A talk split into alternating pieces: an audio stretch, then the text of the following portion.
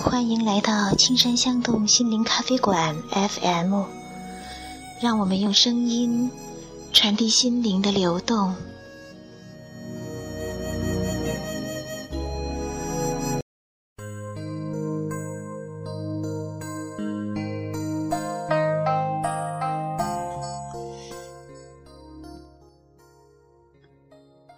各位朋友们，大家好。现在是青山香洞心灵咖啡馆广播电台志平闲谈节目时间，我是李志平。今天是我们这个节目的首播，很高兴终于能和大家见面了。还记得当初大方老师提出做这个节目计划的时候，我是有些纠结的。从理念上讲，通过电台的形式，让更多的朋友们认识心理咨询师，来了解心理学。这也是我个人的一个愿望，因为曾经有来访者问过我这样一个问题：李老师，你的家庭生活是不是一定很幸福，凡事都很顺心，不会有烦恼和问题？开始我会回答说，其实我跟你们一样，也会和老婆吵架，会为儿子的成绩不好生气，会为一些现实中无法解决的问题而烦恼。要说有不同的地方，那就是我在这个时候可能会更好的接受和面对，能更快用心理学的方法来调试，并且借这个机会了解自己的心理状态，不断觉察的认和认识自己。后来我也会说，不同的人表面上看，大家各自以不同的生活方式存在着，但又是以同一种生命形式。表现出我们共有的人性，又都处在同一个时代的社会生活环境下，那么你所体验到幸福、喜悦也好，忧愁、烦恼也好，或者说是焦虑和恐惧也罢，所有这些我同样也都会有，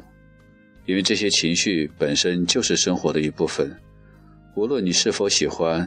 它都真实的存在着。差别在于，我们可能会用不同的态度方式对待他们。从另一方面来说，正是这些大家共有的情绪感受，就像一种独特的语言，能让我们的心灵彼此连接，让人们之间能相互理解、相互支持、相互帮助。类似这样的问题，也看得出。有很多朋友们对心理学及心理咨询师缺乏全面客观的一个认识，所以，我们咨询师除了大家在咨询室和课堂上看到的那一面外，我想还要给大家呈现他个人特有的鲜活生活化的另一面。对我来说，这些年的心路历程。是有很多的体验和感受想和大家分享的，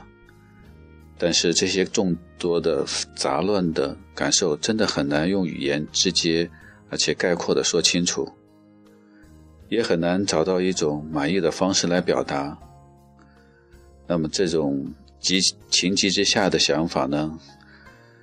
我会觉得这些感受既然来源于生活，那何不就用生活本来的面目来给大家呈现呢？最终，经过与单方老师的协商，这个志平闲谈节目的定名和风格形式就这样确下来。在以后的节目里，我也会跟大家分享生活中所经历的各种不同事例，通过这些事例，让我们一起来了解人们的心理，共同理解生活，感悟生命。